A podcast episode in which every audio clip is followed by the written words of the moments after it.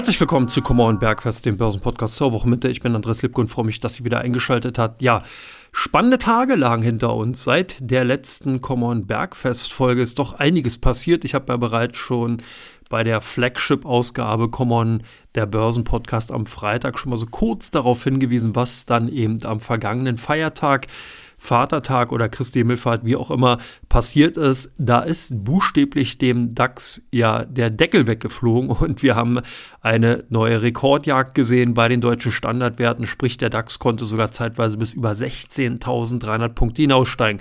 Was war der Grund? Eigentlich kein wirklicher. Es waren zumindest mal die Verhandlungen rund um die Anhebung der US-Schuldenobergrenze, die dafür herhalten sollte, um diese Bewegung zu erklären. Ich denke aber, das habe ich bereits auch schon bei der Podcast-Ausgabe am Freitag gesagt, dass hier eher die weiterhin sehr expansive Geldpolitik der Bank of Japan, die nämlich ebenfalls an diesem Donnerstagmorgen bekannt gegeben wurde, dafür verantwortlich war, dass sehr, sehr viel Gelder dann eben über Carry Trades, das heißt, sprich, man nimmt Verschuldung, Yen-Kredite auf und nimmt dieses Geld und legt das dann in aussichtsreichen Anlageräumen, wie zum Beispiel dem Euro oder US-Dollar an. So sah es zumindest aus. Der DAX dann eben buchstäblich einer der Gewinner davon gewesen. Wir hatten auch zusätzlich einige Konjunkturdaten aus China, die auch nochmal so ein bisschen beflügelnd dahingehend waren, dass halt viele gedacht haben, hey, die deutschen Exportwerte können davon überproportional stark profitieren. Demzufolge also alles rein. Und dann natürlich Feiertag, klar, viele Marktteilnehmer waren einfach nur so ein bisschen äh, peripher an den Märkten unterwegs. Handelsvolumen relativ dünn und der Rest ist Geschichte. Also aus meiner Sicht heraus eher ein handelsmechanischer oder Mechanismus, der sich da gezeigt hat. Short-Eindeckung, wir hatten vorher eine Handelsrange, die zwischen 15.750 15.950 Punkte immer wieder vier, fünf Wochen lang getradet wurde und dieser Ausbruch, der abrupte, der hat dann tatsächlich doch einige in die Bedrängnis gebracht, dann eben den Kursen daherzulaufen. Was ich persönlich ein bisschen verwunderlich fand, war, dass tatsächlich dieses hohe Kursniveau sich auch am Freitag, sprich auch dann am Montag zum Wochenbeginn weiter fortsetzen konnte. Hatte sich also ganz gut gehalten. Es gab nur so ganz, ganz leichte Konsolidierungstendenzen, die sich am Montag gezeigt haben. Das heißt, natürlich konnte das Kursniveau 16.300 Punkte nicht gehalten werden. Der DAX ging dann etwas zurück, lag so in dem Bereich 16.200 Punkte. Das hatte sich bereits auch schon am Freitag angedeutet angedeutet, dass doch hier der ein oder andere Kurssprung zu großzügig gepreist war und dass auch hier doch zu viel Optimismus und zu viel Euphorie beziehungsweise zu viel Kaufnot oder Kaufbedrängnis dann tatsächlich bei den Marktteilnehmern vorgeherrscht hatte. Das Niveau konnte nicht gehalten werden, der Markt kam dann auch zurück und wie es da nicht auch anders sein musste, natürlich hatte sich dann auch langsam und allmählich die Nachrichtenlage rund um die Streitigkeiten in den USA um die Anhebung der Schuldenobergrenze weiter drastifiziert. Also das heißt, die beiden Lager sind zumindest mal verfahren bis zum jetzigen Zeitpunkt. Weiß man nicht genau, ob hier wirklich die Republikaner nachgeben werden oder nicht. Die beiden Positionen sind sehr fest. Also die Republikaner wollen nicht unbedingt den Demokraten entgegenkommen, keine Kompromissbereitschaft. Das zeigte sich zumindest in den letzten Tagen und wird dann dahingehend wahrscheinlich auch in den kommenden Tagen weiterlaufen, weil wir doch hier sehr, sehr viele Forderungen haben, die sich halt nicht so einfach vom Tisch fegen lassen. Auch die Hinweise von der Finanzministerin, Ministerin ähm, Yellen hatte eben äh, wenig Bewandtnis oder wenig Auswirkungen gehabt, dass man eben äh, dass sie nochmal darauf hingewiesen hat, dass ein technischer Default, also ein technischer Zahlungsausfall der USA für globale Wirrungen und Crash-Szenarien an den internationalen Finanzmärkten sorgen könnte, wobei man hier auch so ein bisschen die Kirche im Dorf lassen sollte. Das gab es tatsächlich schon einmal, dass es diesen technischen den formellen Zahlungsausfall gab. Daraufhin hatten dann auch die Ratingagenturen Amerika zum ersten Mal in der Geschichte von AAA hinabgestuft. Das kann theoretisch das dieses Mal wieder passieren. Wir haben in den letzten Jahren bereits des Öfteren in wirklich auch in letzter Minute entweder eine Einigung gesehen. Es gab auch schon mal so einen kleinen Default, wie ich auch gerade gesagt hatte. Da sind dann tatsächlich einige Behörden, einige Institutionen geschlossen gewesen. Es wurden ein paar Beamte nach Hause geschickt, die konnten dann im Endeffekt oder mussten in den Zwangsurlaub gehen. Und solche Dinge können dann theoretisch passieren. Aber dass Amerika tatsächlich seine kompletten Schulden nicht mehr bezahlt, das kann zumindest mal aus meiner Sicht heraus von dieser Stelle her, so wie sich darstellt, ausgeschlossen werden. Wie gesagt, das ist so ein bisschen Säbelrasseln zwischen den politischen Parteien in Amerika. die, was da gerade stattfindet und was eigentlich auch schon eine gelernte bzw. eine bekannte Vorgehensweise ist, die die Marktteilnehmer jetzt nicht groß überraschen sollten. Was haben wir noch bekommen? Wir hatten einige Konjunkturdaten zusätzlich in den Märkten von der makroökonomischen Seite her bekommen. Die deuten mal zumindest darauf hin, dass nicht wirklich alles eitel Sonnenschein ist, dass auch hier und da am Arbeitsmarkt in den USA sowie auch bei den Einkaufsmanager-Indizes so langsam Ermüdungserscheinungen zu sehen sind. Also nicht nur in China ist sozusagen jetzt erstmal der Drive draußen, sondern auch in den USA, auch in Deutschland zeigen sich erste Ermüdungserscheinungen. Da hatten wir heute auch einige Indikationen, gestern einige Indikationen gesehen, die einfach darauf hindeuten, dass, was ganz spannend ist, ähm, die aktuelle Lage als relativ angespannt bzw. nicht wirklich rosig dargestellt wird bei den befragten Analysten, Volkswirten, Unternehmenslenkern, Manager, je nachdem, welchen Index man jetzt nimmt, also welchen Frühindikationen man heranzieht. Aber die Prognosen sind besser, als man eben befürchtet hatte. Und das zeigt, dass also der Optimismus noch nicht tot ist, aber dass die aktuelle Lage nicht wirklich so schön ist, wie man sich es eigentlich vorher vorgestellt hatte. Witzig halt auch nur, dass diese Zahlen ja nicht nur dieses Mal so sind, sondern bereits schon in den Vormonaten. Das heißt, auch in den Vormonaten wurde die aktuelle Lage als eher pessimistisch eingestuft und die Aussichten als rosig. Das Bild hat sich jetzt also übertragen, sodass man jetzt natürlich fragen kann, hm, was kann man von den Prognosen tatsächlich halten? Ist das so ein bisschen Pfeifen im Walde oder tatsächlich eine äh, ja, wie soll man sagen, eine Tendenz, die sich dann eben abzeichnen wird. Also viele, viele Fragen, wenig Ausrufezeichen, die werden sich aber in den kommenden Tagen sicherlich dann auch natürlich ganz klar darlegen. Heute am Mittwoch wird nochmal das Sitzungsprotokoll der US-Fed äh, veröffentlicht. Da wird es auch nochmal einige interessante Impulse und Indikationen geben, was die amerikanische Notenbank in, auf dem, in der letzten Sitzung sozusagen dann beschlossen bzw. für sich besprochen hat, worauf man eben speziell achten wird. Also von daher auch nochmal ganz spannend. In den kommenden Tagen wird es dann auch etwas ruhiger. Also wir können wahrscheinlich einen ausgedehnteren Mai-Effekt sehen. Das heißt, wir werden jetzt nicht schlagartig mit Ende Monat Mai dann sozusagen eben Abflüsse aus den Aktienmärkten sehen, sondern ich glaube tatsächlich, wir haben jetzt so ein bisschen den Ausklang der Berichtssaison in den USA. Heute am Mittwoch, am 24. kommt Nvidia nochmal in den kommenden Tagen. Gibt es nochmal einige Unternehmen, gehe ich natürlich gleich auf Teil 2 oder in Teil 2 nochmal drauf ein.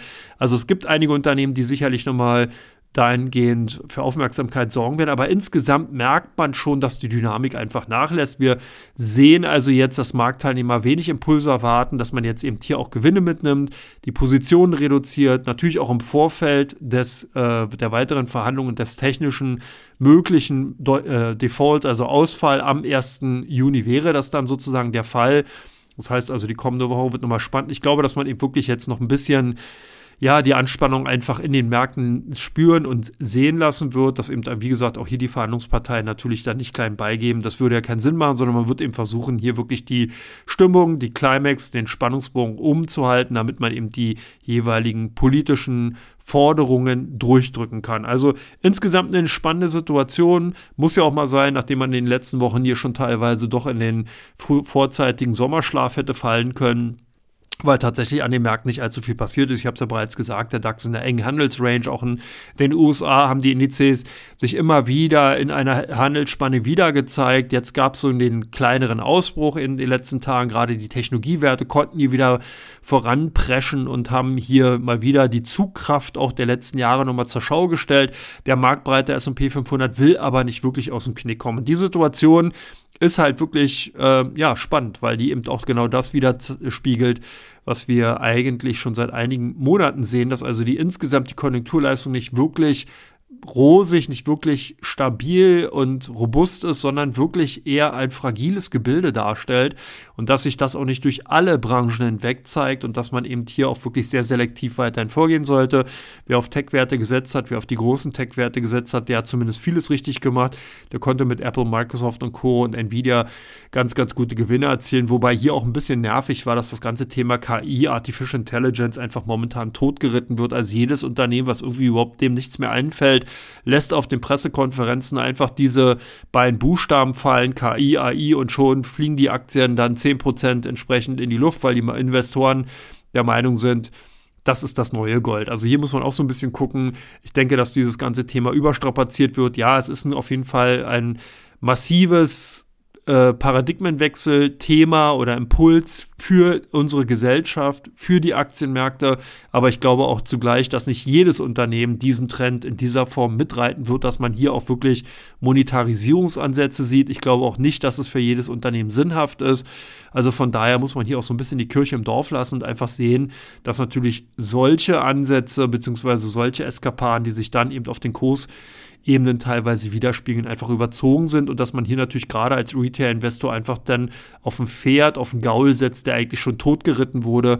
Und da sollte man halt vorsichtig sein. Es gibt ein paar Unternehmen, ein paar alteingesessene Unternehmen, die tatsächlich schon seit einigen Jahren sich mit diesem Thema beschäftigen. Diesen bleiben und sind aus meiner Sicht heraus weiter interessant. Bei diesen ganzen, ja, wie soll man sagen, unter mit äh, Trittbrettfahrer, Mitreiter, da würde ich eher vorsichtig sein weil sich da natürlich die Frage stellt, okay, das sieht für mich eigentlich nur so ein bisschen nach äh, Bullshit-Bingo beziehungsweise nach äh, Buzzriding an. Das heißt also einfach, dass man hier Buzzwörter, Buzzwords nimmt und einfach damit versucht, im Endeffekt äh, mit auf dieser Welle zu, zu, surfen, aber eigentlich gar nichts dahinter. Da fällt mir immer wieder das Beispiel ein mit dem einen Startup, was sich auch mal mit Artificial Intelligence geschmückt hatte.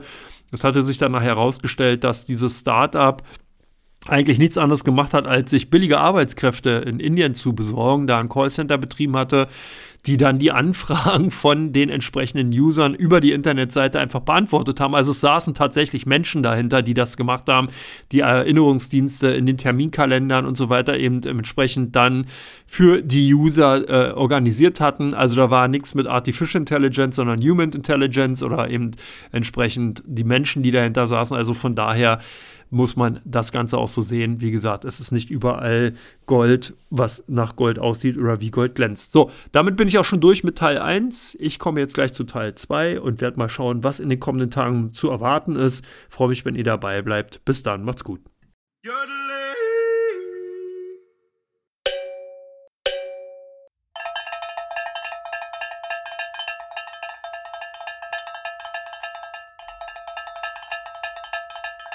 Herzlich willkommen zurück zu Come On Bergfest, dem Börsenpodcast Teil 2. Und jetzt geht es natürlich darum, was lauert in den kommenden Tagen auf die Marktteilnehmer, beziehungsweise worauf sollte man so ein bisschen ins Augenmerk haben. Ich habe schon gesagt, die Berichtssaison dünnt sich langsam aus, was nicht heißt, dass keine Unternehmen mehr äh, entsprechend melden werden. Doch, es werden noch einige kommen. Ein Vorausguck hatte ich bereits gesagt. Heute am Mittwoch, 24. wird nämlich Nvidia nach Börsenschluss die Zahlen vorlegen. Wir werden natürlich auch noch weitere Unternehmen wie Scholler Blackman, wir sehen äh, die Scotia Bank, die ebenfalls heute Zahlen äh, vorlegen wird. Wir werden morgen weiterhin Autodesk sehen. Best Buy wird morgen die Zahlen vorlegen, Dollar Tree. Wir bekommen äh, Gigaset, wir bekommen Immofinanz, also eine bunte Mischung, die sich in den kommenden Tagen zumindest mal dann ähm, dahingehend zeigen wird. Ralph Lauren wird ebenfalls vorlegen, die Royal Bank of Canada wird am Donnerstag die Zahlen vorlegen. In Deutschland wird nochmal die Südzucker AG ganz interessant sein, was man da an Zahlen entsprechend äh, dann erwarten kann. Wir bekommen pro 7 am Freitag, am 26. bezahlen. Der Zahlenreihen zieht sich natürlich auch in der kommenden Woche dann weiter fort, beziehungsweise setzt sich weiter fort. Am Montag ist ja Pfingstmontag.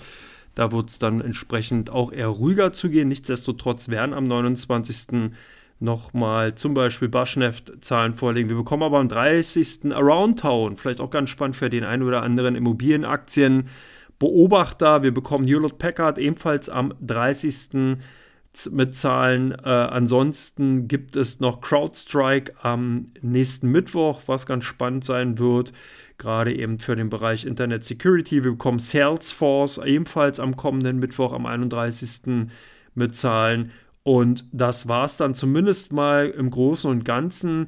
Bleibt auf jeden Fall spannend, also zumindest mal von der Seite. Aber wie gesagt, die Menge ist halt nicht mehr so. Es gibt qualitativ hochwertige Unternehmen, die melden werden, wo sicherlich auch viele drauf schauen werden, gerade bei Salesforce, CrowdStrike, Nvidia, werden natürlich hier doch viele Marktteilnehmer einfach drauf schauen. Aber wie gesagt, es ist nicht mehr die Menge. Wenn man sich so dran zurückerinnert, in den vergangenen Wochen gab es tatsächlich innerhalb von wenigen Tagen wirklich die richtig großen Dickschiffe, ob es die Apple, Amazon, ob es die Tesla, die Microsofts waren, die dann gemeldet haben. Das Ganze dünnt sich natürlich aus. Aber auch von der makroökonomischen Seite gibt es einige Daten. Wir bekommen natürlich die klassischen Arbeitsmarktdaten in den kommenden Tagen, in der nächsten Woche wird es dann eben weitergehen mit zum Beispiel dem Immobilienpreisindex aus den USA. Wir bekommen Verbrauchervertrauen ebenfalls am Dienstag in der kommenden Woche, wo man auf jeden Fall drauf schauen sollte. Das Fed Beige Book auf, am Mittwoch ganz spannend und Chicago Einkaufsmanager Index. Aber auch hier selbst von der makroökonomischen Seite wird es dann eher ruhiger. Das ist eben genau der Grund, warum die Marktteilnehmer insgesamt hier eher Eingang zurückschalten. Also ihr merkt schon, insgesamt die Quantität nimmt dann eben auch ab. Was natürlich dann auch einfach für Investoren keinen Sinn ergibt, in solchen Phasen weiter den Finger ins Wasser zu halten, sondern da stellt man sich lieber an die Seitenlinie, hält das Pulver trocken und wenn es dann eben doch zu den ein oder anderen Kursrückgängen kommt, kann man immer noch zugreifen. Ansonsten bleibt man eben einfach draußen, weil ich auch schon bereits an dieser Stelle darauf hingewiesen habe, die Zahlen im zweiten und dritten Quartal die sind nicht wirklich mega wichtig. In diesem Jahr werden die Zahlen für das zweite Quartal sicherlich ganz interessant, aber da guckt man dann halt im Juli, im August drauf und wartet sozusagen nicht bis dahin dann mit vollen Büchern bzw. mit vollen Depots, sondern hält halt ein bisschen Liquidität, nimmt hier und da Gewinne mit, die konnte man ja zumindest auch letztens mitnehmen oder zuletzt mitnehmen, weil man natürlich dann ja auch gute Kursgewinne verzeichnen konnte. Also von daher wird sich das Ganze eher dann auch entspannen, beziehungsweise dann auch ruhiger werden, was, das, was insgesamt die Handelsakt äh, Handelsaktivitäten angeht. Also von daher rechne ich also erstmal damit, dass wir in den kommenden Tagen tendenziell eher weiter fallende Kurse sehen werden. Vielleicht wird sich der DAX auch wieder in seine altbekannte Trading Range 1557, 1559 einpendeln. Man wird sehen. Auf jeden Fall sehe ich keine Gegebenheit oder keinen Anlass dazu, dass wir hier wieder neue Rekordkurse sehen. Wie gesagt, dafür fehlen einfach die Impulse. Und wie gesagt, man darf nicht vergessen, Säbelrasseln auf politischer Ebene in den USA wird weitergehen. Ich werde auf jeden Fall jetzt nicht weitergehen. Ich werde jetzt aufhören. Ich bedanke mich, dass ihr mir zugehört habt. Genießt das schöne Wetter. Hier, zumindest in Hamburg, ist es gerade schön. Wenn ich rausschaue, sehe ich einen strahlend blauen Himmel. Die Wolken sind weg. Ich hoffe, bei euch ist es genauso. Alles Gute. Genießt das Leben. Freitag gibt es auf jeden Fall wieder den Common Börsen Podcast. Die Vollausgabe, die große Ausgabe. Und dann ist ja auch schon Pfingstwochenende. Und ich hoffe, das Wetter wird entsprechend schön. Ihr könnt die Zeit mit euren liebsten Freunden, Verwandten, wie auch immer Bekannten zusammen genießen. Bis dann, macht's gut. Ciao, ciao.